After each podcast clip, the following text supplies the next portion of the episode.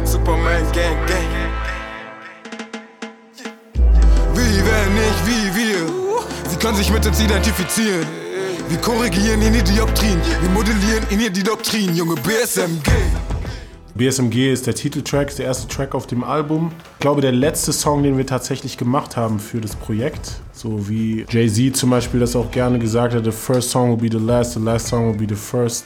So war es in der Tradition jetzt auch ungewollt bei unserem Projekt. Wir hatten tatsächlich schon mal vorher einen Track, der BSMG hieß, der der ursprüngliche Titeltrack sein sollte, mit einem anderen Beat, auch anderen Strophen drauf und komplett anderen. Es war wirklich ein anderer Song eigentlich.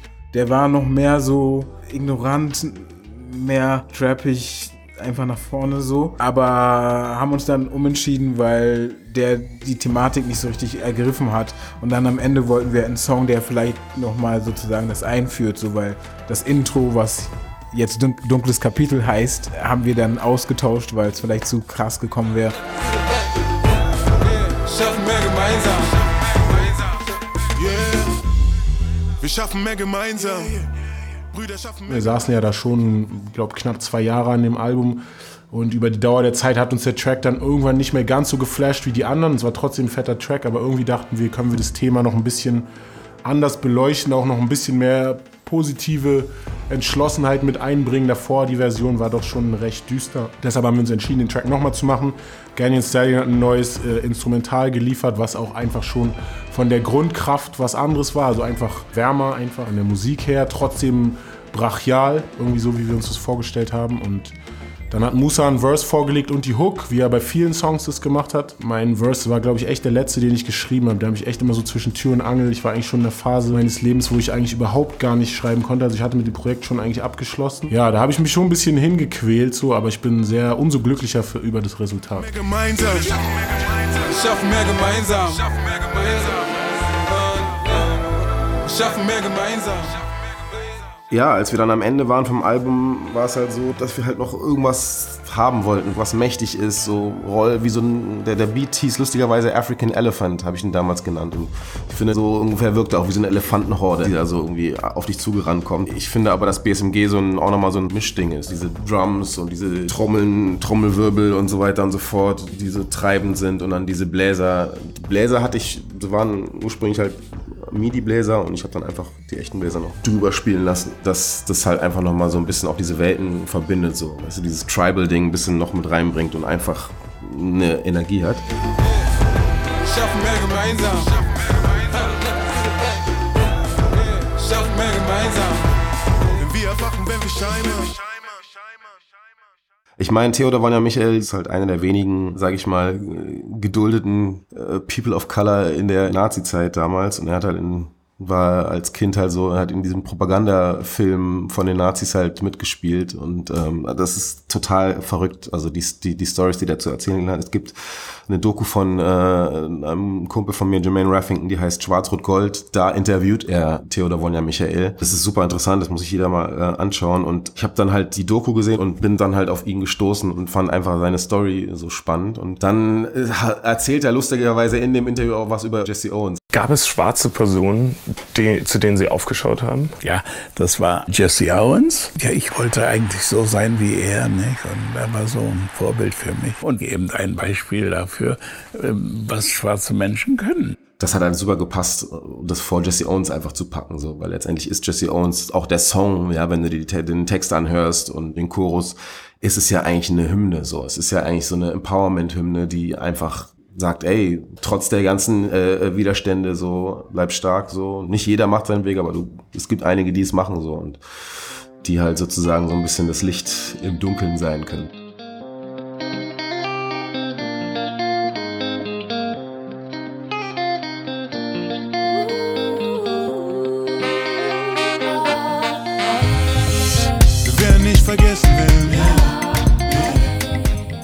Ich muss ignoranterweise sagen, ich wusste oder zu der Zeit, ich kannte schon den Namen, aber es war mir nicht so bewusst. Und ähm, genau, die kamen halt mit dieser Idee und ähm, Ellen hat den Beat gemacht. Dann waren wir im Studio und es war wirklich so ein Song, der quasi in einer Session entstanden ist. Also zu Hause hatte ich schon ein paar Zeilen dazu geschrieben.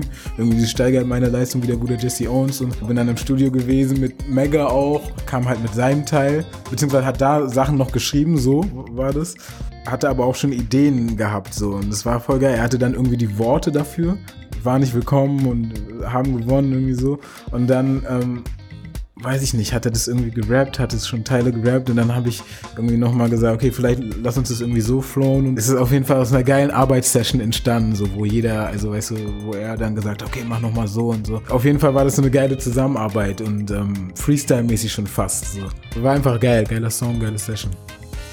Das ist kein Song, wo jetzt irgendjemand totgespittet wird oder so. Das ist jetzt nicht die typische Rap-Nummer, sondern es ging da wirklich darum, dem Feeling des Songs gerecht zu werden, die Message rüberzubringen, aber jetzt nicht mit einem 16er, sondern da hat einfach in dem Fall hat bei mir ein Achter oder ich glaube sogar ein Vierer, es ist nur gereicht. Dann noch eine Bridge und äh, ein C-Teil. Wir haben das mit Musa zusammen im Studio versucht so zu machen, wie man eine Gesangsnummer eigentlich arrangen würde. So. Also es war nicht be beabsichtigt. Wir haben so viele Songs auf dem Album, wo wir jeder einfach einen Rap-Verse machen und wollten einfach in diesem Fall mal was anderes machen und ähm, haben das dann so versucht mit verschiedenen Parts, die auch eingängiger für die Leute sind, die aber trotzdem die Message transportieren. Und das ist einfach eine geile Nummer, so eine Up-Tempo, African Highlife, Afrobeats-Nummer. Nicht zu verwechseln mit dem, was als Afro-Trap hier bezeichnet wird. Also aus unserer Vorstellung ist Afro-Trap was anderes. So, die Leute sehen das jetzt viel so. Also das ist die Reaktion, die wir bekommen nach dem Motto, ja, wir würden jetzt auch irgendeinen Trend bedienen oder sowas. Aber das ist, äh, darf man nicht falsch verstehen. Das ist Musik, die uns seit der Kindheit schon begleitet, Länge, mit denen wir aufgewachsen sind, wo wir in den letzten Jahren einfach vermehrt angefangen haben, nur diese Mucke zu pumpen. Also wenn wir zum Beispiel auf Regenmacher-Tour waren, haben wir fast die ganze Zeit westafrikanische Musik gehört. Musik aus Nigeria, Musik aus Ghana, Wizkid, Techno, ähm, Shatawale. Und deshalb war es einfach automatisch und zwangsläufig, dass das langsam angefangen hat, mehr auch in unser Schaffen einzufließen, die Inspiration, die man mitnimmt. Ja, das war zu einer Zeit, wo ich einfach auch schon richtig drin war, halt so afrikanische Sounds zu machen. Die Gitarre ist aus einer Tony Allen Session damals ist die, ist die entstanden, die dann später quasi diese Main, den Main Lick für, für Jesse Owens gegeben hat. Jesse Owens ist eine Ode an einen großartigen Sportler, der 1936 für Amerika als Schwarzer, das war zu der Zeit auch äh, richtig schwierig, also er wurde auch gesellschaftlich nicht anerkannt, aber war als Sportler dann in Berlin bei der Olympiade und hat unter den Augen von Hitler vier Goldmedaillen gewonnen. Also das muss man sich einfach vorstellen, unter was für einem Druck dieser Mensch wahrscheinlich stand und was für Kräfte da gegen ihn gespielt haben und wie er sich durchgesetzt hat. Auf jeden Fall ein Vorbild. So ein Song, der einfach gute Laune machen soll, der ermächtigen soll, Leuten einfach positive Kraft geben soll. Jesse, oh, Jesse. Jesse on, Jesse on.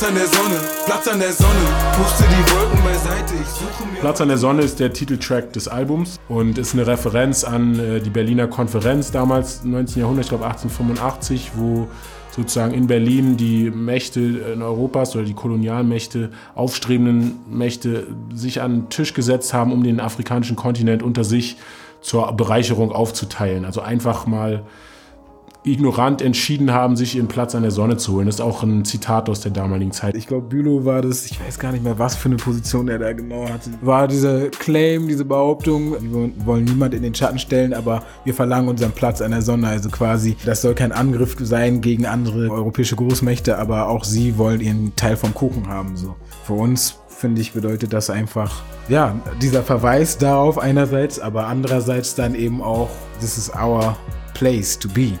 Gleichzeitig beinhaltet der Titel eben, dass man die Geschichte nicht vergessen darf, dass da sehr viel Aufarbeitung getan werden muss und von uns musikalisch an dieser Stelle schon in dem ganzen Album getan wird. Auf der anderen Seite ist der Satz ja einfach erstmal für sich genommen, ohne diese geschichtliche Referenz etwas Positives. Platz an der Sonne hört sich ja erstmal nach was Gutem an. Da denkt man an Urlaubsfeeling oder ja, einfach sich gut gehen lassen. Und deshalb es geht einfach darum, sich selbst zu ermächtigen, letztendlich sich in eine Position zu bringen, die angenehm ist, so für, für das Individuum letztendlich wie auch für die Menschheit oder bestimmte Menschen, die unterdrückt wurden, generell. Ich habe den Beat gemacht und weiß dann aber nicht genau, wie die dann die Reaktion von den Jungs darauf war. Ich glaube, die fanden den natürlich auch krass. Der Beat war einfach sweet. Es war einfach ein großes Ding, auch so ein Ding, wo ich auf jeden Fall Respekt vor hatte wieder. Es hat so eine Mystik, so einen gewissen Schmerz hat er, aber er hat trotzdem auch irgendwie so eine gewisse Power und geht nach vorne. Ich finde es auch, äh, ist eine krasse Mischung und äh, die beiden Jungs sollten sich auf jeden Fall lockerer machen, weil die wollen den immer nicht live performen, aber ich finde den halt sehr stark. Zum Beispiel auch ähm, Chimas Lieblingssong vom Album.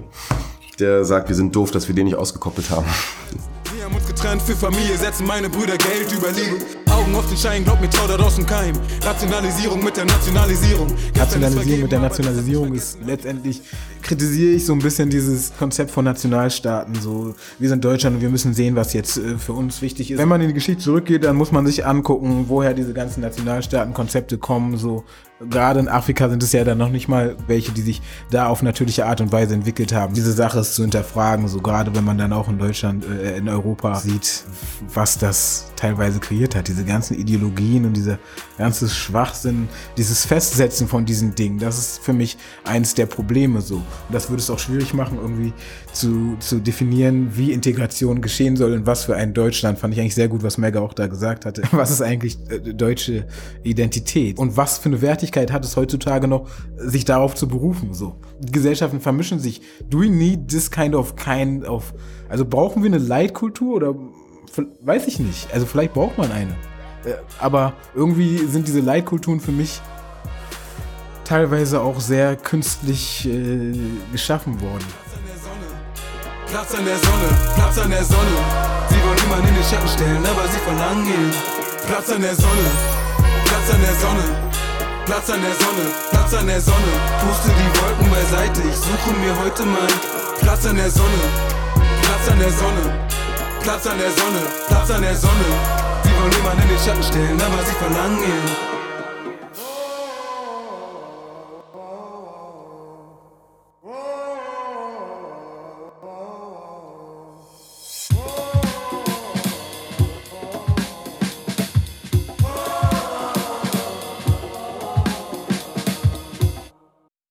Zu viele. Mega Loco, Alter.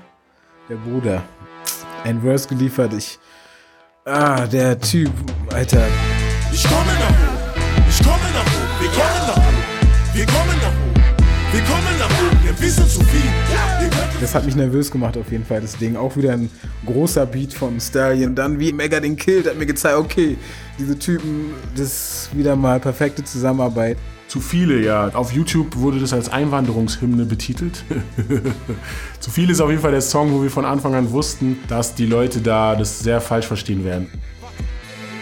Ibo, Hausa, Mende, Ogoni, Fulani, Yoruba. Ich zähle am Anfang viele Stammesgruppen, die im westafrikanischen Raum äh, ihre Gebiete haben, auf und sage letztendlich, dass wir uns alle, dass wir zu viele sind und nach oben kommen werden. Und äh, ich mache natürlich auch eine Referenz dann an die Migrationsbewegung oder die Fluchtbewegung äh, Richtung Europa. Aber es ist auf keinen Fall ein Angriff oder eine Kriegserklärung. Und so wird es, glaube ich, von vielen falsch verstanden wie eine Art Invasionsandrohung. Mada musste fliehen wegen Krieg in Schmerz machte mich nur kräftiger und tougher. Ich auf mein Herz, ich marsch hier für dich. Ich marsch hier für dich, mach das Unmögliche möglich. Ich bin hier für dich. Sie wollen Und zerstören. letztendlich ist es schön, dass auch ein paar Leute rauskommen und sich outen, weil das spiegelt letztendlich das wieder, was Leute wie wir unser Leben lang, der eine mehr, der andere weniger, halt spüren, dass ganz viel noch nicht aufarbeitet ist. Wir leben jetzt 2017 und es, es gibt halt immer noch Leute, die denken, Afrika ist ein Land oder die halt so wenig wissen und so wenig wissen wollen und, und sich mit Sachen nicht auseinandersetzen, dass es halt echt irgendwie erschreckend ist. Und, ähm, aber das ist auch gut, dass man, dass man das jetzt aufzeigt, dass diese Leute rauskommen, weil je mehr von den Leuten, die glauben, dass es sowas nicht gibt, äh, das sehen, desto mehr verstehen vielleicht, warum wir sowas machen. So. Pipu, ma, pipu, pip. Sie sind eritreisch, im BIP wollen sie wachsen, sie fordern die Integrität. Yeah.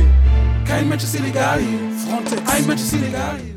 Ein Mensch ist ihnen egal hier, ist einfach nur They don't care about us, nach dem Motto. Diese Leute, die Dinge oft kritisieren, egal eigentlich wer so. Gestern habe ich irgendwas wieder gesehen bei Elna Wagenknecht. Solche Sachen, wenn sie dann irgendwie von Entwicklungsländern spricht und so. Ich weiß ja, wie sie es meint, aber was ich eigentlich meinte ist, dass halt Leute teilweise, ich das Gefühl habe, die kennen das halt nicht so. Wenn du nicht wirklich, wenn du nicht Hunger gehabt hast oder wenn du nicht diesen Struggle kennst von diesen Leuten in diesen Gegenden, dann weißt du nicht wirklich, wie es ist. Also du kennst die Kultur nicht zu 100 Prozent. Ich habe mich gefragt, kennt sie diese Kulturen, von denen sie da, wo sie Entwicklungsländer einfach so sagt, kennt sie das wirklich oder geht sie nur davon aus, dass die eigentlich upgraden müssten? Also was sind hier die Maßstäbe, das einfach so zu nennen? So, es ist schon ein bisschen so, do you really know the people you're, you're judging? Ich habe Verständnis für Leute, die es nicht verstehen, es aber verstehen wollen oder zumindest nicht sa sagen, ey, okay, ich, ich weiß es nicht. Wenn es so ist, finde ich krass, dass, es, dass du uns das so erzählst und erzähl mir gerne mehr. Aber ich habe kein Verständnis für Leute, die meinen zu wissen, was Sache ist und so ignorant sind, dass sie das irgendwie versuchen mit irgendeinem komischen Argumenten, möchte gerne Eloquenz da zu rechtfertigen. Mich regen halt diese Leute auf, die so ignorant sind, dass sie das halt nicht sehen, die von sich selber behaupten, sie sind halt null rassistisch und haben damit nichts zu tun, aber sie unterstützen letztendlich und hinterfragen ein rassistisches System nicht. Du musst nicht aktiv, meiner Meinung nach, Rassismus befeuern. Du kannst es auch passiv machen, indem du halt nichts machst. Und indem du halt einfach auch noch Leuten, die dir versuchen, was zu erzählen, äh, denen das absprichst, denen das Recht versuchst abzusprechen, sich darüber zu beschweren, beziehungsweise das Leid zu klagen, was sie gar nicht nachempfinden können.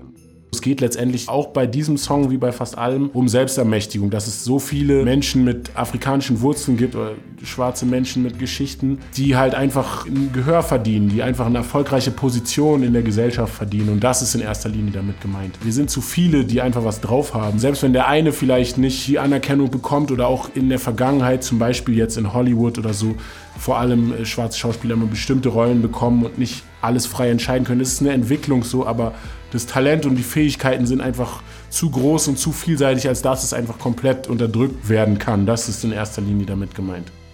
Wir sind zu viel.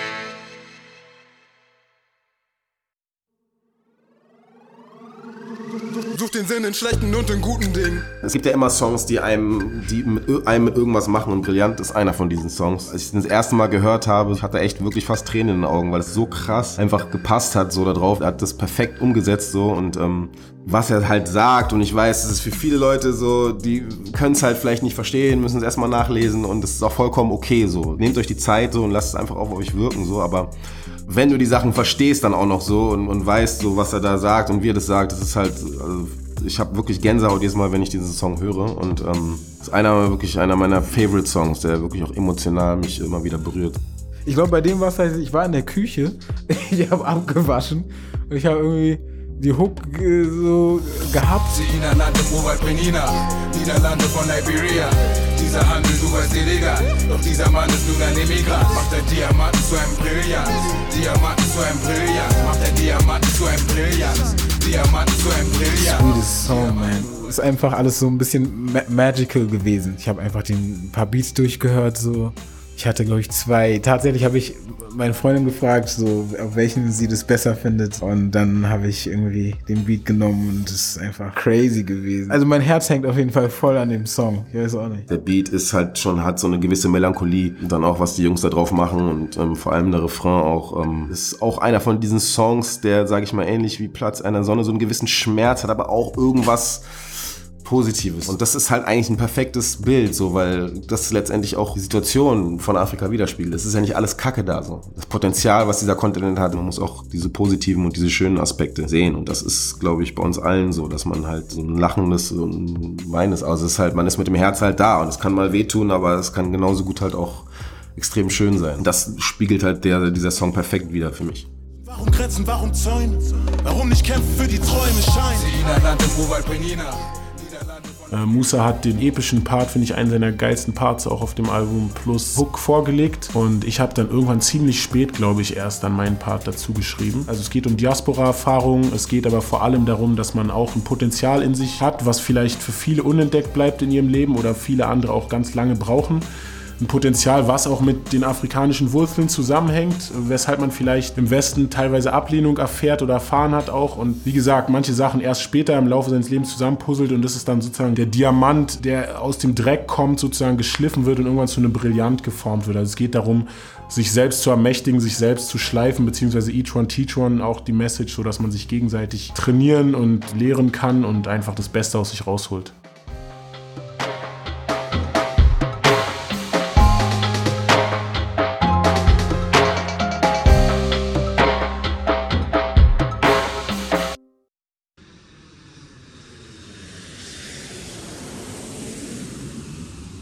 Nach Hause mit Joy ist auch ein kleiner Hit, würde ich sagen. Äh, geht nicht ganz so nach vorne wie Jesse Owens, ist aber eine, wenn du jetzt im westafrikanischen Raum gucken würdest, die ganzen Hits, die da gerade, also letztes Jahr Panna von Techno zum Beispiel, dieses Jahr Fall von Davido, sind alles so Nummern, die nicht ganz so schnell nach vorne gehen, sondern eher bedächtig reingehen, total chillig und einfach ein gutes Gefühl geben. Da passt dieser geniale Beat von Ganyan Stallion bestens rein. Also es ist dieses Gefühl, was ich dabei bekomme. Der ist halt so leicht und das ist halt wie so ein Calippo-Eis. Das ist halt für mich so Maracuja Maracuja-Saft am Strand. Ich finde den weniger melancholisch, sondern eher irgendwie so, okay, wenn der angeht, waren ja alle zu dritt auch in Ghana, dann kommen einem gleich wieder die Bilder so im Kopf und es ist eine gute Stimmung, macht Lust, wieder bald wieder hinzufliegen.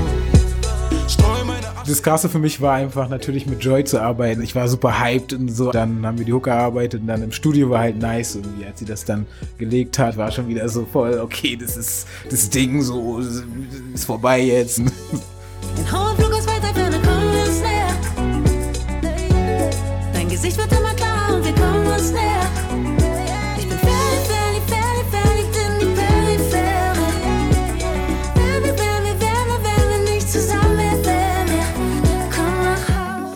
Die Aussage des Songs ist schon so Sehnsucht. Mein Herz ist da und ich will halt da sein. Ist ein bisschen Unterschied. Bei mir ist noch mehr so dieses romantische, eher leicht nur, dass es halt da auch ein bisschen schwer ist. Mega macht es dann eher in diese Richtung. Sie vergiften unser Mana. Yo, Slim, they go give you a holla. Judas machte Mula, brachte Tod ins Land. Bruder Akibula. Ja, ist eigentlich eine Ode letztendlich an unser afrikanisches Zuhause und äh, eine Sehnsucht, die da vor allem ausgedrückt wird. Gleichzeitig bei mir in der Strophe auch eine leichte Kritik, weil natürlich nicht alles schön ist. Wenn man von hier rüber guckt und einfach da eine gewisse Heimatsehnsucht hat, dann kann man natürlich auch leicht einen beschönigenden Blick bekommen. Ist nicht alles schön, aber genauso ist es andersrum gesehen. Sollte man nicht von hier den Blick darauf haben, nach dem Motto, die armen Afrikaner oder wir können jetzt denen irgendwie nur Entwicklungshilfe geben. Afrika ist ein wunderschöner Kontinent. Die einzelnen Länder und Regionen für sich alleine sind nochmal was komplett unterschiedliches. Man kann von Afrika als einem Kontinent sprechen, aber man kann es nicht verallgemeinern. Es gibt so viele Unterschiede und viele Facetten, die alle ihre eigene Schönheit haben. Sei es die Menschen, sei es die Kulturen, sei es die Regionen, die Gebiete an sich. Wie gesagt, es ist eine Ode daran, aber es gibt halt immer zu allem zwei Seiten, Licht und Schatten. Und in diesem Song ist vor allem Licht, aber auch ein bisschen Schatten. Der Song war ursprünglich auf einem anderen Beat. Wir hatten auch unterschiedliche Hooks ausprobiert, auch mit anderen Leuten. Und ich habe den damaligen Beat nicht wirklich gefeiert. So, die Jungs waren mit ihren Strophen nicht so hundertprozentig zufrieden. Größte Baustelle war dann immer irgendwie der Refrain, wo wir da nichts gefunden haben, was so richtig den Deckel drauf gemacht hat. Und hatte dann halt diesen Nachhause-Beat. Meinte ich zu Musa, ey, sollen wir nicht einfach es auf den probieren? Erstmal überlegt, so hat Musa irgendwie probiert, seinen Text da drauf zu machen. Es hat halt irgendwie gepasst. Haben wir irgendwie mega von der Idee erzählt. Mega ist sowieso dann immer relativ unproblematisch. Ja gut, wenn ihr meint, so gut. Der ist halt einfach Profi auch, was so Sachen angeht. Und hat dann aber natürlich auch nochmal äh, umgeschrieben. um seine aktuelleren, äh, sage ich mal, African Gesangskills auch einzubauen. Joy hat, hatte zu dem Zeitpunkt schon zugesagt, auch auf den alten Beat noch einen Kurs zu machen. Also es war klar, dass wir den Song dann mit Joy machen würden. Und dann waren wir irgendwann mal zu einer Session bei ihr, wir haben den Kurs zusammengearbeitet und haben ihr dann an dem Tag erst auch gesagt, ey, übrigens, wir haben jetzt einen anderen Beat. Sie meinte, ah, hm, okay, zeig mal und hat es dann auch sofort gefeiert, so fand den auch viel besser als den alten und so ist der Song entstanden.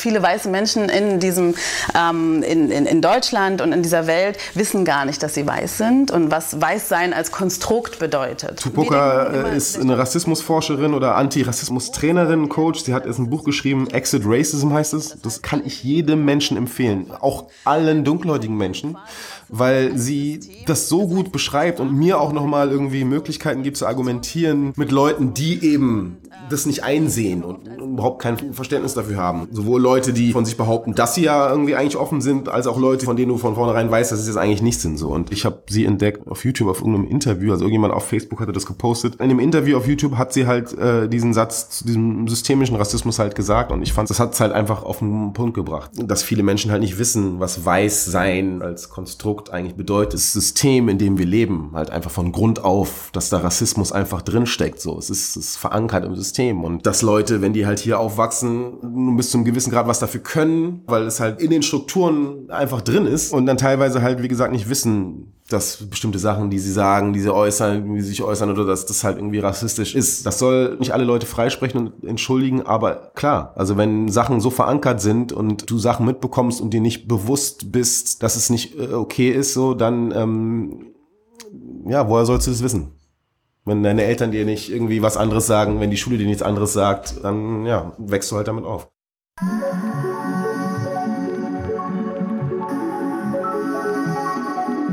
Geschichtsunterricht ist ein zentrales Statement auch auf dem Album. Ich sag gleich am Anfang vom Verse, das ist kein Gegenrassismus, wir sind gegen Rassismus. Das ist kein Gegenrassismus.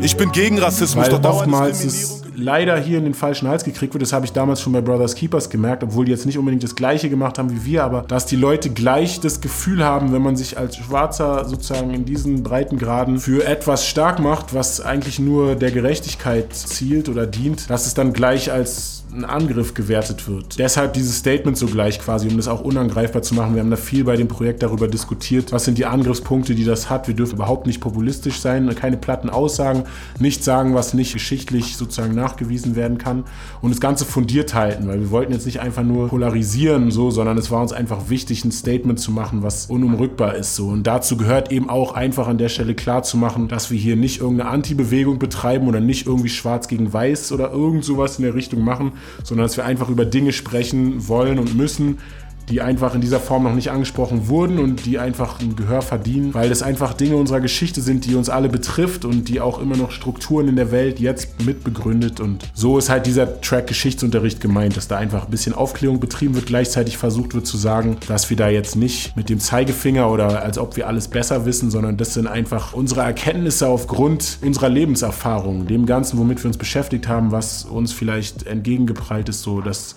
hat zu diesem Song geführt, es ist aber keine Feindschaft oder Kriegserklärung, sondern es ist einfach ein notwendiges Statement.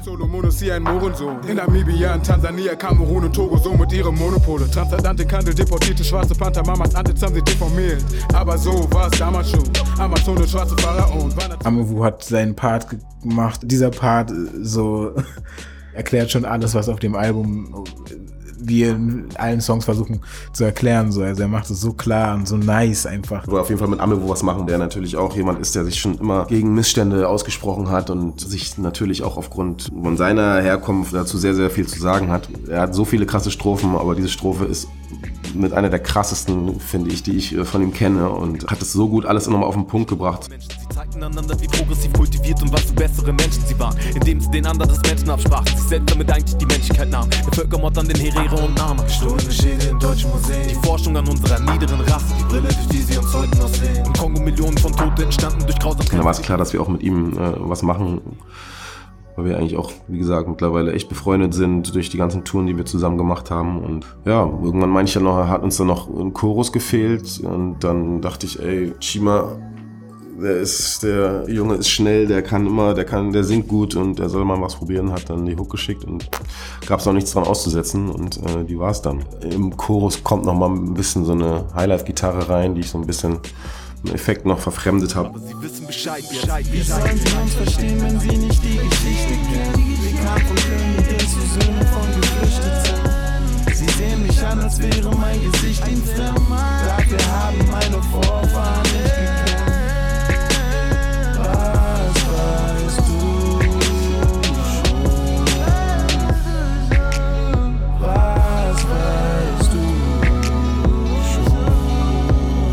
was weißt du schon, also kein Angriff, aber like die Geschichte ist eben ist anders so als als viele Leute denken. Es gibt auch Gründe, warum es eben in Afrika so ist. Und ähm, so ein bisschen wollen wir die halt umschreiben. Nicht nur mit dem Song, sondern mit dem ganzen Projekt. Und ähm, die Aussage ist einfach nur, ähm, wir, wir schreiben unsere eigene Geschichte.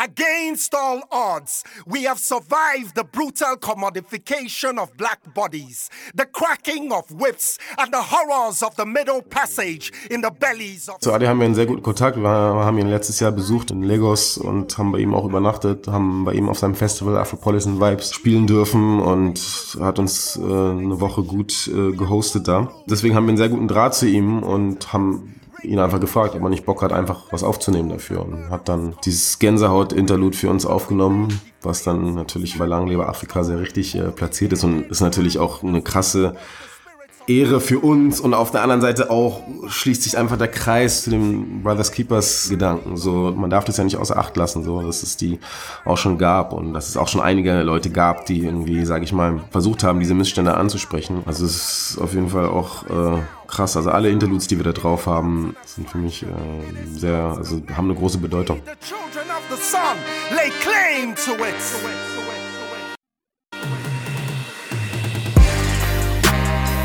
Lang lebe Afrika.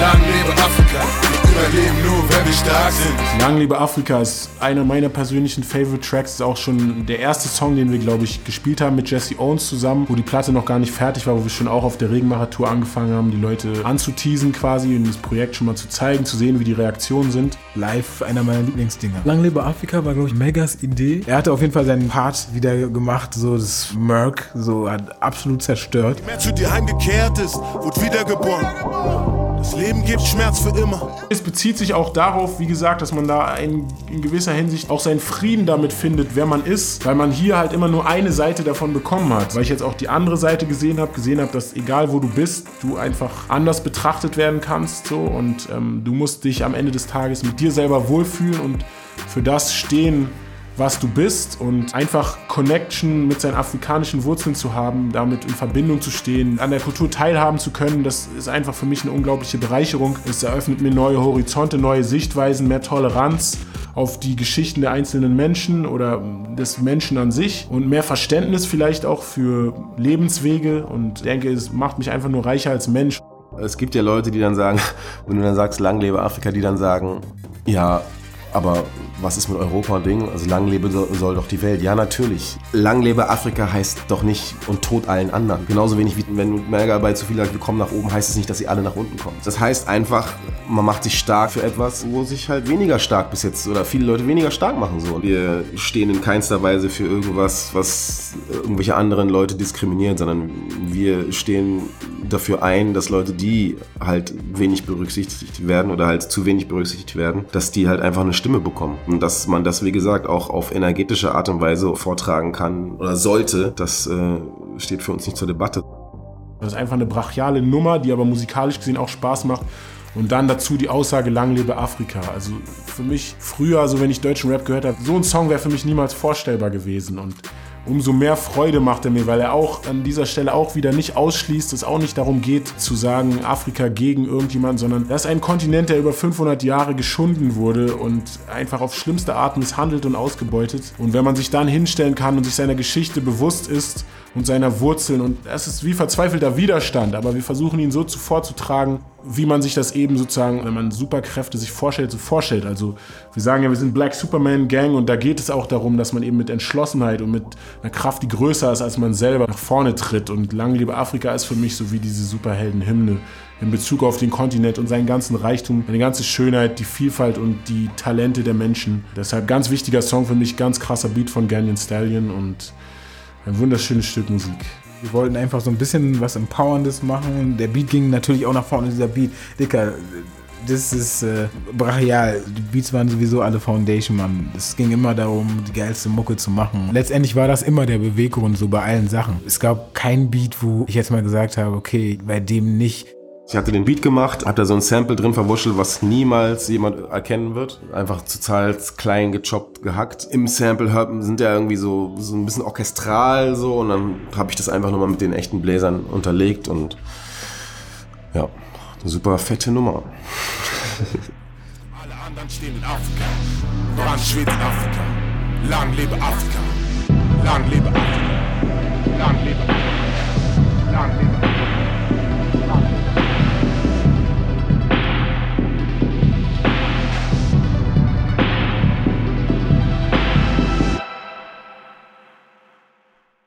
Dunkles Kapitel. Ähm, der hatte halt am Anfang schon dieses Sample aus dem Film Book of Negroes, glaube ich, wo die Protagonistin irgendwie sagt, ich konnte schon immer irgendwie Geschichten schreiben und ich konnte mich daran erinnern. Irgendwie sowas in der Art sagt. I would see and I would remember. Und dann war das halt für mich so quasi diese dunkle Geschichte zu erzählen, also dieses dunkle Kapitel quasi so ein bisschen zu erzählen, auch aus heutiger Sicht und einfach die Emotionen freizulassen. Jetzt, äh, wie gesagt, wird es ein bisschen düsterer und so wie Dunkles Kapitel klingt und Zukunft gestalten, das war am Anfang so der Tenor im Album, bevor nach Hause Jesse Owens und diese Songs entstanden sind und Imani. Und dann kann sich ja vorstellen, äh, wenn die Leute bei Jesse Owens schon Angst bekommen, äh, wie es gewesen wäre, wenn wir ausschließlich mit sowas gekommen wären. Mapipu, Mapipu, dies ist ein dunkles Kapitel. Wir hatten den ursprünglich auch am Anfang vom Album gesehen, dass er das Ganze so eröffnet, haben uns dann aber dagegen entschieden, weil wir dachten, es ist vielleicht einfach ein bisschen zu hart. So. Man muss versuchen, bei einem Thema, wofür jetzt nicht irgendwie jeder irgendwie für offen ist, direkt irgendwie, dass man da ein bisschen sanfter an die Materie rangeht und wollten jetzt halt nicht so mit so einem Knüppel gleich raus. Nach Lang lebe Afrika, das ist quasi der Höhepunkt vom ersten Teil dieses Albums, ist fast in zwei Teilen, so ein bisschen Licht, Schatten, das kann man jetzt nicht eins zu eins so sagen, aber an dieser Stelle beginnt schon ein etwas dunklerer Punkt im Album, wo auch von der Musik her es etwas düsterer ist. Am Ende lockert es nochmal auf, aber an dieser Stelle geht es schon gut ans Eingemacht und da werden noch viele Fakten auf den Tisch gehauen.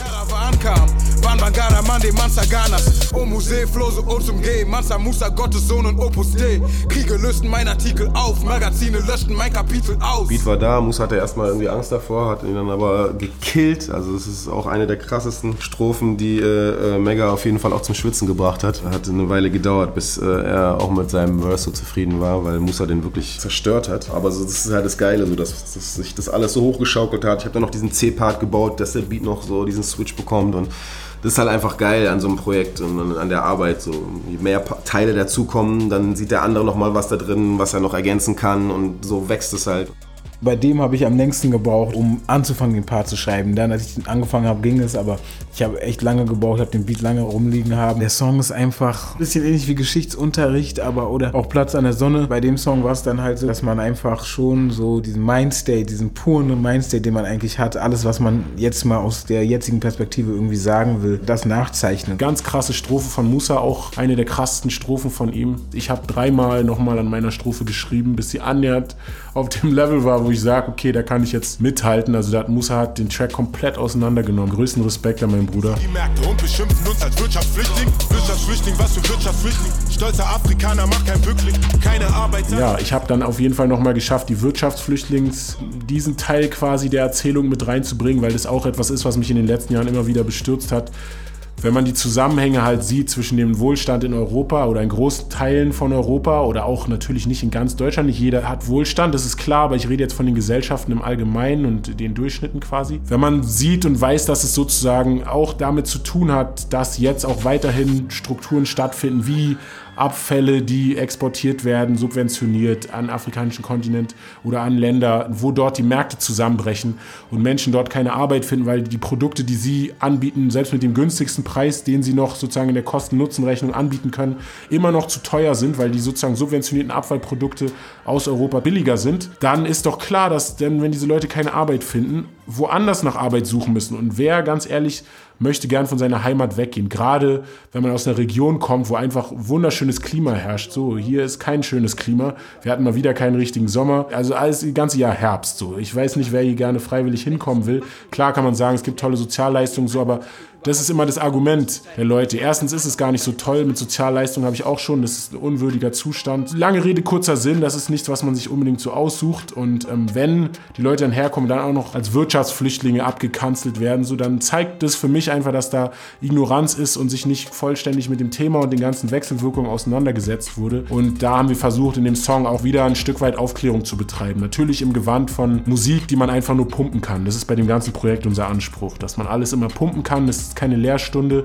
Du kannst etwas lernen, aber du kannst auch einfach die Augen zumachen und Headbangen, Kopfnicken. Zukunft gestalten, Interlude war ursprünglich auch ein ganzer Song, aber dann haben wir irgendwie überlegt, weil wir schon so viele Songs hatten, dass wir nur den Refrain von Musa verwenden und die Strophe von Mega, weil die so aussagekräftig ist. Dann haben wir das, um auch nicht zu viele Anspielstationen zu haben, halt zu einem Split-Track gemacht. Zukunft gestalten, Zukunft gestalten, wissen, müssen wir wissen, Vergangenheit kennen, Gegenwart deuten. Zukunft gestalten, Zukunft gestalten, Zukunft gestalten, Zukunft gestalten.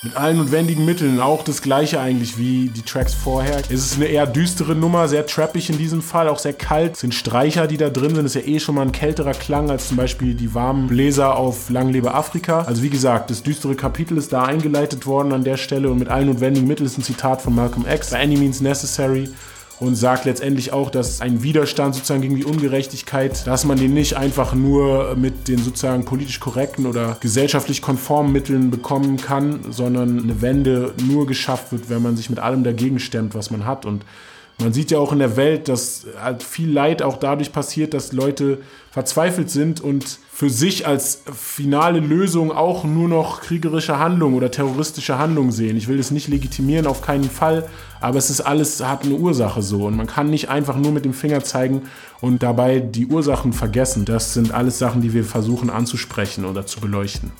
Die dritte Welt wird ausgebeutet mit allen notwendigen Mitteln. Mit allen notwendigen Mitteln. Das Öl wird entwendet in Schiffen. Die Blutdiamanten sind glänzend geschliffen, Prozente gestrichen. Ich weiß auch nicht, ich kam irgendwann auf dieses mit allen notwendigen Mitteln wegen By any, any Means Necessary. Auch wieder geflippt, quasi so ein bisschen äh, eben nach Deutschland und einerseits aber auch, dass mit allen notwendigen Mitteln Dinge geschehen und dann aber auch wir mit allen notwendigen Mitteln zurückschlagen. So. Mit allen notwendigen Mitteln. Es ist halt einfach ein Brett. Der Beat ist halt extrem äh, mächtig und es ist ein aggressiver Song und äh, macht Spaß, ihn im Club zu performen. Der bedeutet für mich eigentlich äh, entsprechend für damals fast den pusten Geist meiner Intentionen heran an dieses Projekt, weil ich dachte einfach N-Wort-mäßig, notwendige Mittelmäßig, einfach hart dran und äh, miese Beats und die ballern rein. Ich meine, N-Wort ist ein mieser Beat, notwendig Mittel ist ein mieses Ding, einfach sind schon eher, sag ich mal, Trap-lastiger.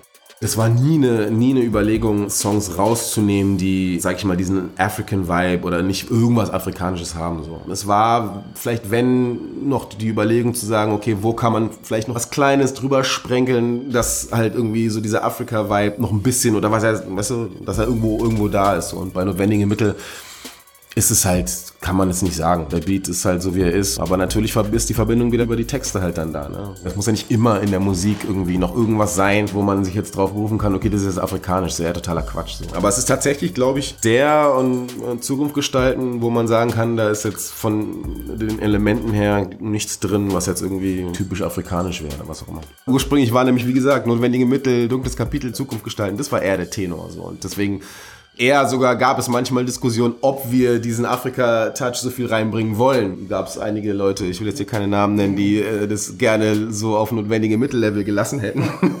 Aber so ist es natürlich einfach viel größer. Uns war es dann im Endeffekt auch wichtig, einfach die positiven und die schönen Seiten auch abzubilden. Wobei es ja nach wie vor überwiegend schon harter Stoff ist. So.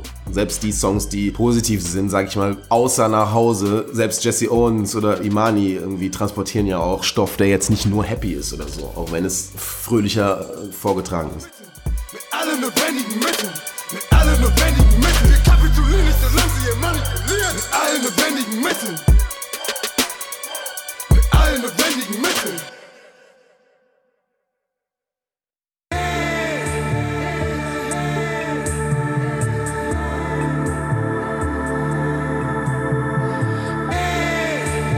Vision ist äh, ein ziemlich äh, verspulter, also vom Beat her ziemlich so cloudy und Enya-mäßig, so tribal auch und so. Aber halt irgendwie auch krank so. Und vor allem das, was die Jungs auch drauf gemacht haben, Musa hat halt so eine ignorante Strophe, das passt halt so geil und Mega ist dann wieder so ein bisschen besonder, erklärt dann wieder ein bisschen mehr.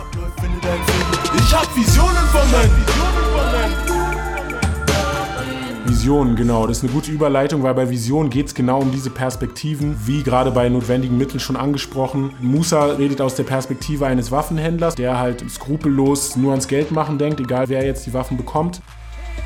Uninformiert hier und unter der Union, unter der Union, unter der Union. Uniformierter und unter der Union. Und ich erzähle aus der Perspektive von einem, der sozusagen über das Leid und die Hilflosigkeit und Hoffnungslosigkeit in eine terroristische Handlung getrieben wird. Also der am Ende keinen Ausweg sieht außer sich selbst in die Luft zu jagen, um damit ein Zeichen zu setzen. Das war auch einer der ersten Songs, die für das Projekt entstanden sind. Jetzt, wo ich drüber nachdenke, hat sich auch so ein bisschen diese Idee geformt, weil wir da so gesehen haben, okay, so zwei verschiedene Positionen werden öfters eingenommen. Ich glaube, damals wollten wir, haben wir überlegt zu sagen, so, wir machen jetzt ein Projekt, so, wo der eine dann immer so ignorant, ignorant und der andere mehr so aufklären und so. Das hat natürlich nicht ganz geklappt, weil der eine dann nicht immer der Conscious äh, Dude sein wollte, sondern auch ein bisschen aggressiv sein wollte und ignorant. Und dann haben wir natürlich das Konzept jetzt nicht so verfolgt, wäre auch ein bisschen blöd gewesen. Körpergespenster, dämonische Händler des Todes. Banker Rhetorik und Banker Methodik im Waffengeschäft. Das war eine ganz andere Zeit noch. Also was heißt ganz anders? Es war einfach so Spacen, einfach ausrasten, einfach ein bisschen ignorant. In meiner Position ein Film eines Waffenhändlers, so ein bisschen an den Film äh, Lord of War, also Nicolas Cage, so diese diesen Charakter so ein bisschen. So ein Exkurs im, im Album könnte man vielleicht sagen. Abläuft, finde dein Frieden. Bevor die Zeit abläuft, finde dein Frieden. Megas Hook finde ich mies, es ist einfach so ist gruselig ein bisschen. Auch sein Ende, wie er da rausgeht, weil das ist einfach crazy. Dieses Sprengstoff am Gürtel, Eis den Tod willkommen, so ist so crazy, wie er das sagt, gruselig. Komplett entfremdet wie Dia von Solomon. Sprengstoff am Körper will ins Paradies, heißt den Tod willkommen. Wie gesagt, wir versuchen damit nicht zu legitimieren oder zu verherrlichen, sondern aufzuzeigen, wo diese Ungerechtigkeit einfach, die für manche marginalisiert wird oder einfach als ein Problem, was irgendwie nur andere Teile in der Welt haben, gesehen wird, was für Auswirkungen das hat, ist ja mittlerweile auch nicht von der Hand zu weisen, dass die ganzen Destabilisierungskriege oder Destabilisierungspolitik des Westens einfach Auswirkungen hat. Ich rede jetzt nicht gerade von Afrika, sondern zum Beispiel was im Nahen oder Mittleren Osten, Dinge, die da passieren, sowas wie der IS und die Auswirkungen dessen. Das sind alles Reaktionen. So, wie gesagt, keine Legitimierung, das ist ganz schlimm. Ich verachte und lehne vollständig Aktionen ab, in denen Menschen zu Schaden kommen, nur damit man ein Zeichen setzt oder irgendwie Widerstand leistet. Aber man muss auch verstehen, dass es irgendwo herkommt so und dass die Sachen nicht einfach so entstanden sind. Man darf niemals hier aus der Sicht, die wir haben in Europa, die Augen davor verschließen, sondern man muss auf jeden Fall die Wechselwirkung von den ganzen globalen Vorgängen versuchen zu verstehen bei diesem Song hat sich so ein bisschen rauskristallisiert, dass beide irgendwie so was Unterschiedliches haben, aber man sich halt so krass vereint auf dieses eine, auf dieses eine Thema so. Und da war klar, dass zum Beispiel nie die Gefahr irgendwie bestehen würde, dass man sich jetzt doppelt, dass jetzt zum Beispiel der eine irgendwas sagt oder was der andere, weil die so unterschiedlich eigentlich sind in, in ihren Herangehensweisen und der Art auch zu schreiben. Der Song hat einfach uns bestärkt, einfach an diesem Projekt weiterzuarbeiten. Ich habe Visionen von Zeit abläuft, finde dein Frieden. Finde dein Frieden. Bevor die Zeit abläuft, finde dein Frieden. Ja, du weißt ja, wie das ist. Du weißt ja, wie es ist. Früher, was habe ich für die armen Neger früher gespendet? Ja? Das ist äh, aus den 2000ern tatsächlich. Ich kannte das schon, weil ich hatte es damals, als es irgendwie ausgestrahlt wurde oder so, habe ich das mitbekommen oder gesehen. Ich weiß nicht mehr ganz genau. Und ich habe mich schon damals so heimlich darüber aufgeregt. Aber das war halt so eine Zeit, wo ich vielen meiner Freunde hätte damals schwer sagen können, ja, schon er ist halt sarkastisch und er meint es ja so und so, weißt du. Aber ich fand es halt trotzdem unbequem, dass er das einfach so da so macht, so im Fernsehen. Vergehen, es verändert sich nicht wären so gerne ein N-Wort wie ich. Die sehen nur die Farbe, es ändert sich N-Wort war, glaube ich, der erste Track des Albums, der existiert hat. Wir waren dabei, das Regenmacher-Album zu machen. Gary Stanley hat die Beats gemacht. Mit Musa habe ich die Songs Oyoyo und Wohin erarbeitet, also die Texte. N-Wort und notwendige Mittel, zu viele, die sind alle im ähnlichen Zeitraum entstanden. So Banger-Zeit, so Trap-Banger-Zeit, auch glaube ich, bewährte Hitze und so sind auch da in dem Zeitraum entstanden. Ja, dann hat Menger Muster gefragt, ob man nicht eine Strophe drauf machen will. Hat dann eine krasse Strophe drauf gemacht. Dann wurde es halt mit in den Topf geschmissen für potenzielle Songs, auch für Regenmacher. Und dann kam man halt zum Konsens, dass es vielleicht äh, den Rahmen etwas äh, sprengt oder vielleicht ein bisschen zu sehr polarisiert oder was auch immer. Wir haben auch viel über das Thema zu dem Zeitpunkt gesprochen. Ich weiß nicht genau mehr, was der Anlass war. Es gibt immer wieder natürlich so Diskussionen, aber es kann auch sein, dass es zu dem Zeitpunkt im deutschen Hip-Hop mal wieder irgendjemanden gab, der unbedingt das Wort für sich wieder nutzen musste, um äh, da zu polarisieren. Wir lehnen es ab. Wir sind der Meinung, dass das ein Wort ist, was einfach, wenn man geschichtlich sich ein bisschen mit auseinandersetzt, wo es klar ist, dass einfach an diesem Wort zu viel Blut und zu viel Leid klebt. Es ist einfach ein dämonisches Wort, wenn du so willst. Jahrhunderte der, ja, der schlimmsten Dinge, die du Menschen antun kannst, unter dem Banner dieses Wortes sozusagen. Und natürlich hat es mit den heutigen Generationen jetzt eher wenig weniger zu tun, so. Die tragen nicht unbedingt die Schuld ihrer Vorväter mit sich, aber es geht einfach darum zu respektieren, dass dieses Wort einfach ein No-Go ist und für viele einfach nicht akzeptabel, weil es das Schlimmste ist, mit dem sie bezeichnet werden können. Und da finde ich, muss einfach klar sein und der Respekt, einfach der menschliche Respekt herrschen, auf dieses Wort zu verzichten, wenn man nicht selber sozusagen der Gruppe angehört, die durch dieses Wort bezeichnet wird. Die wenigsten Leute, die ich kenne, haben irgendwie Lust, sich über irgendwelche Sachen zu beschweren oder zu echauffieren oder das immer wieder anzusprechen. Das ist ein leidiges Thema, so man hat da keine Lust drauf. So. Es ist irgendwann zermürbt es ein, wenn man dann vor allem auch immer wieder das neu erklären muss, neu diskutieren muss und dann immer so hingestellt wird, als, als würde man übertreiben. Du als jemand, der nicht dieser Gruppe angehört, kannst dir eigentlich gar nicht anmaßen, zu, darüber zu urteilen, ob es jetzt überhaupt noch so ist oder ob, ob es wirklich so schlimm ist. So. Und ähm, deswegen, ich würde mir einfach generell mehr wünschen, dass Leute versuchen, toleranter zu sein. Was Mega in seiner Hook sagt, sie wären so gerne ein N-Wort wie ich so, also ihr kennt das nicht ihr kennt diesen Struggle nicht so. Deshalb entscheiden wir uns auch in dem Song von N-Wort zu sprechen, aber gleichzeitig auch daraus wieder eine Stärke zu ziehen, weil viel von diesem Verlangen, dieses Wort auszusprechen, liegt ja auch in der Faszination bei vielen Leuten. Sie würden es halt gerne sagen können, sie würden es auch gerne sein in irgendeiner Form, vielleicht nicht mit allem, was dazugehört, aber sozusagen dieses Stigma der Coolness und das alles, diese ganze Faszination schwarz, so, das äh, spielt sich da alles mit rein so. Und deshalb auch da der Versuch, das zu flippen, die Selbstermächtigung, sie wären so gerne ein N-Wort wie ich, ist so ein bisschen so Edge-Badge-Haltung gegen äh, ja, alle, die einfach die Coolness haben wollen, aber nicht den Weg gehen wollen, nicht die Verantwortung übernehmen wollen, sich nicht mit dem Leid konfrontiert sehen wollen letztendlich, ähm, wie gesagt, haben wir alle bei dem Song was gespürt, so dass da was ist, was wir noch mehr erforschen wollen. Und das hat dann halt dazu geführt, dass wir jetzt die Platte Platz einer Sonne gemacht haben. Die Jahre vergehen, es verändert sich nicht. Wären so gerne ein Händler wie ich. Die sehen und die Farbe, es ändert sich nicht.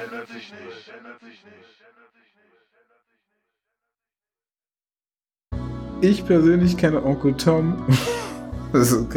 Als ich jünger war, war hatte ich halt so eine deutsche Familie, äh, wo ich manchmal, als meine Eltern studiert haben, so ein Tagespflege war oder so, hatten die so eine Hörspielkassette, Onkel Toms Geschichte. So.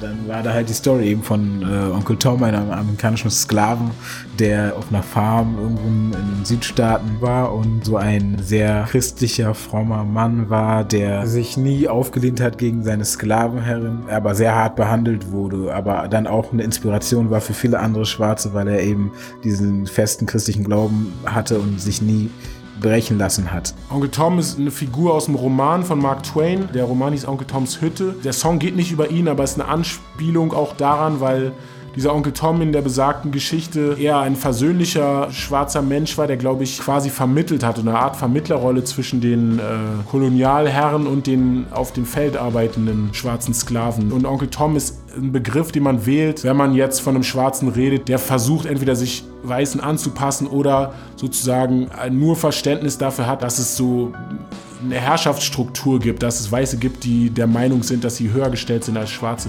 Das ist sowas, was mit Onkel Tom bezeichnet wird. Und wir sagen mit diesem Song letztendlich, dass das etwas ist, was wir auf keinen Fall sein können und wollen, aber das manchmal so erscheint, als ob das der einzige Ausweg wäre, um in einer weißen Gesellschaft sozusagen zu überleben oder, oder zu funktionieren als Schwarzer. Auch einer meiner Lieblingssongs, weil die Atmosphäre so krass ist. ist ja eher wie so ein Alchemist-Loop mit so einem geilen, einer geilen Atmosphäre so und ähm, das ist halt auch was, was wir alle feiern. Diese Platte klingt afrikanisch und mit trappigen Einflüssen oder was auch immer, wie du es nennen willst, aber diese, das gibt's halt auch bei uns. Also der Beat, den gibt's auch schon eine Weile so und die Jungs hatten auch nochmal irgendwas anderes mal irgendwie vor Jahren schon drauf gemacht, aber es haben wir nichts mit gemacht. Der Beat war aber irgendwie immer da und, und vor allem Musa hat den halt immer sehr krass gefeiert. Muss ich sagen, schon Ewigkeit einer meiner Favorite Beats Beats von Ellen, dieser Beat ist einfach, ich weiß auch nicht, Mann, der ist so krass. Ich finde den einfach so nice. Nochmal eine geile Abwechslung, weil alles schon ja auch sehr mächtig ist auf dem Album und ähm, sehr ausproduziert oder ich will jetzt nicht sagen clean, das ist es nicht, aber es ist halt schon sehr viel Detail drin in den Produktionen auch. Und bei Onkel Tom war es auch einfach mal geil oder es ist einfach mal geil auf dem Album auch einfach so ein, so Loop zu haben, der aber trotzdem eine krasse Atmosphäre hat. So, ich glaube, Menge hat auch sich relativ lang Zeit gelassen dafür. Aber ich erinnere mich an den Tag, als wir im Studio waren so und er den Verse gemacht hat. Dicker, wir sind ausgerastet. Ich und Ellen, wir sind ausgerastet. Einer meiner Lieblingssongs, auch weil Mega einfach so geil zerstört am Ende. Das ist einfach so crazy, die Attitüde. Versuch's mal mit Gemütlichkeit. Tausch in die Seele für Leben verkommen. Fühl mich so wie Chino Achebe so Konko. Stipp in die für euch kein David Doko. Spit die Tüte wie Cesar Ensemble. Onkel Tom. Also für mich ein Verräter. Eigentlich ist er ja jemand, der so fromm ist und dann sich immer beugt und weil so keinen Widerstand zeigt, lieb ist. Aber für mich ist das quasi schon in der heutigen Zeit oder mit dem, was jetzt geht, das geht nicht. Wir müssen versuchen, dagegen zu stehen. Es geht einfach auch darum, sich wieder zu ermächtigen, zu sagen, man ist kein Onkel Tom, man steht für das, was man ist und bleibt einfach stark.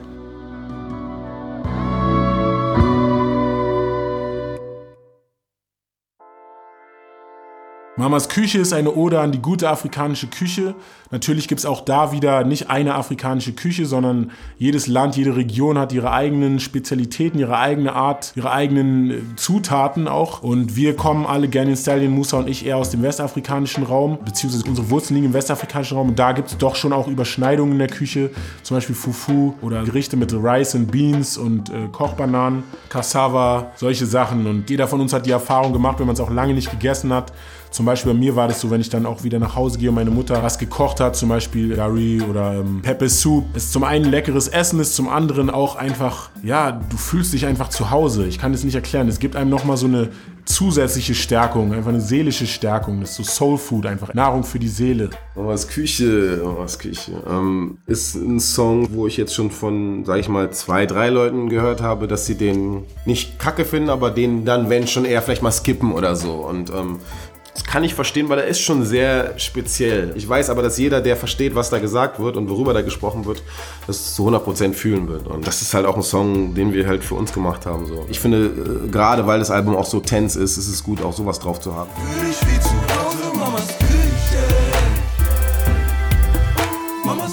Manche sagen, dass er nicht unbedingt zum Projekt passt. Ich finde allerdings schon, weil wir eine Zeit lang wirklich sehr äh, dunkel gefahren sind, wollten wir so ein paar schöne Sachen auch mit reinbringen. Da war Essen natürlich naheliegend. Ja, es ist halt teilweise schon sehr Insider. Auch da habe ich mir halt weniger Gedanken gemacht. Also ob Leute das verstehen, weil ich einfach den Vibe trotzdem irgendwie haben wollte. Also es ist just eine Ode an the sweet food that Mama used to make for me und was man heute genießt. So. Nahrung für die Seele.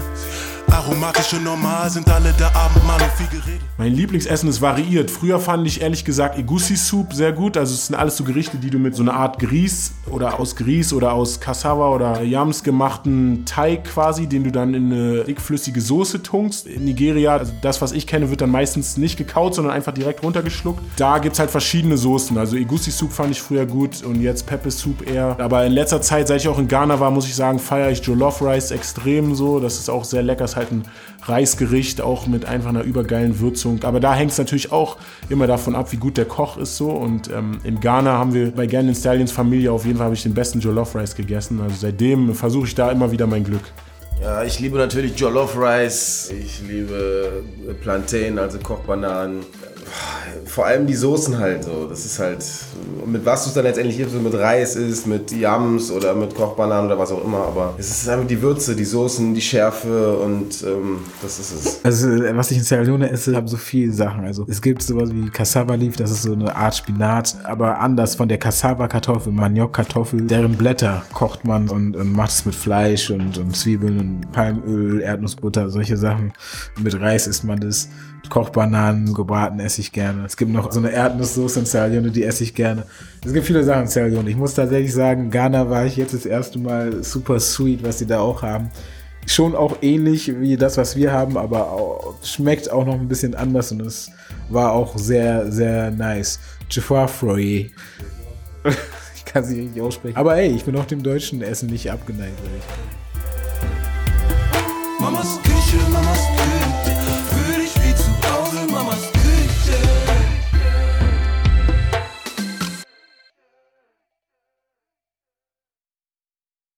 Sowas könnten wir auch mal überlegen. Ja? Wir müssen es richtig ausweiten. So Rezepte, so äh, äh, Stallions Jollof Rice oder irgendwie sowas. Äh, Musas Cassava Leaf.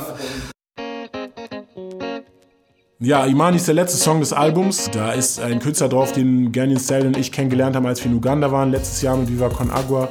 Der heißt Maro, ein sehr talentierter Sänger, der dort halt sein Ding macht, auch da schon eine gestandene Größe ist, den wir da auf den Refrain geholt haben. Genau, und Maro ist ja noch drauf. Dem habe ich die Sachen dann, habe ich den irgendwie geschickt, den Beat, und meinte, ob er nicht irgendwie, ob ihm was einfällt. Und dann hat er uns die coole Hook geschickt und so ist der Song entstanden. Internationaler African Banger Hit. Familie von da, schon tot, meine Generation zog los, ist sonst wo.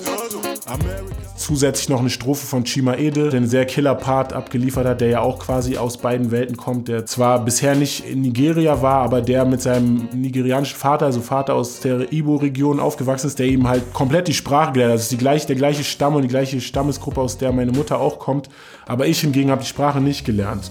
Bin hier aufgewachsen, war auch schon öfter in Nigeria, aber ja, aus irgendwelchen Gründen habe ich es äh, nicht auf die Reihe gekriegt, die Sprache zu lernen oder es wurde mir nicht so vermittelt oder wie auch immer. Und er hat sie gelernt. Da bin ich auch echt übertrieben neidisch drauf, weil das ist einfach geil. Und er lässt es einfließen, diesen Flavor sozusagen. Muss mich da selber zurücknehmen. Also Chimas Verse, ich feiere den wirklich hart. Der ist wirklich äh, einer meiner Favorite Verses auch auf dem Album. Auch Uchennas Verse ist auch super nice. Auch mit Maro am Ende. Also insgesamt einfach ein sehr, sehr, sehr geiler Song. Für mich ebenbürtig mit Jesse Owens. So vom Vibe her ist einfach, ich tanze gerne dazu. So. Lamborghini Marcilago. I go carry you go to Lumley. Can go see the traffic NATO. 32 Grad. Da hatte ich ursprünglich, habe ich den Beat gemacht und habe da so ein, ich glaube, ein, ein, ein ostafrikanisches Gitarrensample verwendet. Hab dann mit meinem Gitarristen zusammen mit Sergio, als wir in der Session waren, wollte ich, dass er halt was dazu spielt. Und dann haben wir halt festgestellt, dass das so zwischen zwei Tonarten war. Dass die Gitarre irgendwie schief, ein bisschen schief aufgenommen war. Also alles, was er versucht hat dazu zu spielen, hat, nicht, hat sich ein bisschen gerieben mit der Originalgitarre. Und dann haben wir halt gesagt, okay, wir probieren es einfach mal aus, dass wir das Sample halt ausmachen und er was spielt und wir zusammen was finden, was so ein bisschen ähnlich ist, aber halt doch anders. Dann war das letztendlich viel geiler und, und dann habe ich den Beat quasi nochmal ein bisschen verändert. Davor hatten die Jungs schon ihre Strophen geschrieben, tatsächlich auch alle drei. Chima war so, äh, mh, war so ein bisschen äh, eingeschnappt, weil er natürlich auf den anderen schon sein äh, geschrieben hat und er war auch leicht verändert in der Tonalität und dann musste er nochmal ein paar Sachen ändern, aber im Endeffekt ist sein, seine Strophe unfassbar krass. Papa träumte von Biafra, doch musste fliehen wie Aminata. Hat geglaubt an ein Ziel, so wie Siddhartha. Germany, wo nicht viele schwarz waren, schrieb Musik wie Frank Sinatra. Ein Genie, beliebt und charmant. Mit 20 verliebt er sich in Mama. Die Strophen wurden ein paar Mal halt nochmal angepasst. Also jetzt nicht umgeschrieben in dem Sinne, aber halt irgendwie ein paar Mal noch irgendwie angepasst, weil, wie gesagt, die Tonalität sich manchmal verändert hatte noch von, von, von den Gitarren und dann musste man nochmal aufnehmen und dann war man nicht so zufrieden. Dann hat man nochmal ein paar Mal aufgenommen. Hat ein bisschen gedauert, bis die Nummer dann stand. Auch extrem viele Spuren da drin. War nicht ganz leicht. Aber es ist ein richtig geiler Song. Sie werden schleimig, so wie Ego Sisu. Biko, Biko, lass die Wurzeln in mir, Dios mio. Das geht dann mal People in der dritten Welt, weil sie waren. Aussage ist eigentlich sowas wie, wie we celebrate Africa, wir feiern Afrika, also wir feiern das da zu sein, so ein bisschen das Bild da auch zu sein, den Struggle zu haben, aber auch das Nice zu finden, fast ähnlich wie nach Hause so, aber generell auch die Sozialisation damit, einfach so eine Auseinandersetzung damit und einfach das so ein bisschen feierlich auch. Work harder, like time is running out. Hello there, I see you walking hard. Work harder, like time is running out. Oh. Das ist auf jeden Fall auch eine wunderschöne Nummer. Ganyan Stallion meint auch, und da muss ich ihm recht geben, das ist eigentlich so. Wenn, wenn man wirklich von Afro-Trap reden will, dann wäre das eigentlich Afro-Trap, weil das vom Beat her schon eine trappige Nummer ist, also wirklich Trap im klassischen Sinne von den Drums her, nicht diese äh, Eurodance-Drums oder so, die dann, also das ist ja kein Trap. Also richtige Trap-Drums und dazu mit einer richtig authentischen Highlife-Gitarre und äh, Highlife-Samples. Wenn Afro-Trap, dann das. Sehr geile Nummer und äh, schöner Abschluss vom Album Platz an der Sonne.